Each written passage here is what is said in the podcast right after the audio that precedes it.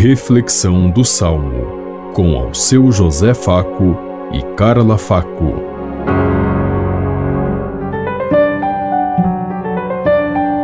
Paz e bem a todos os ouvintes que estão em sintonia conosco neste dia, na meditação do Salmo 39. Eis que venho fazer com prazer a vossa vontade, Senhor. Esperando, esperei no Senhor, e inclinando-se, ouviu meu clamor.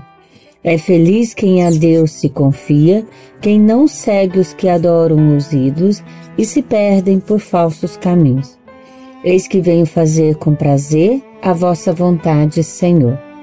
Sacrifício e oblação não quisesse, mas abriste, Senhor, meus ouvidos.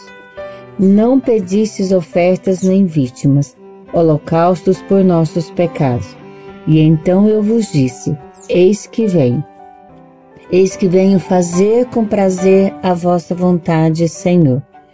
Sobre mim está escrito no livro: Com prazer faço a vossa vontade, guardo em meu coração vossa lei. Eis que venho com prazer fazer a vossa vontade, Senhor. Boas novas de vossa justiça anunciei numa grande assembleia. Vós sabeis, não fechei os meus lábios. Eis que venho fazer com prazer a vossa vontade, Senhor. Eis que venho fazer com prazer vossa vontade, Senhor que a cada dia tudo aquilo que nós fizermos, tudo aquilo que nós realizarmos, façamos pelo bem e pela graça de Deus Pai. Que possamos nos sentir identificados, sentir felizes e agraciados por poder a cada dia renovar a nossa aliança com Deus, a nossa comunhão fraterna e fazer a sua vontade, não a nossa vontade como muitos querem. Hoje nós muitas vezes queremos que Deus se amolde aos nossos interesses e nossos caprichos. E desses tipos nós encontramos muitos, inclusive no meio de nós.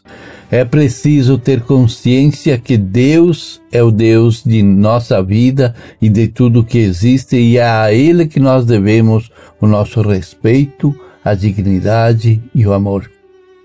E não cabe a nós querermos suplantar ou enganar a Deus, porque ele não se deixa enganar como nós fazemos com as pessoas. E precisamos estar atento para ser os portadores da graça de Deus e não das desgraças do mundo. Pensemos em tudo isso enquanto eu lhes digo. Até amanhã, se Deus quiser. Amém. Você ouviu Reflexão do Salmo com ao seu José Faco e Carla Faco.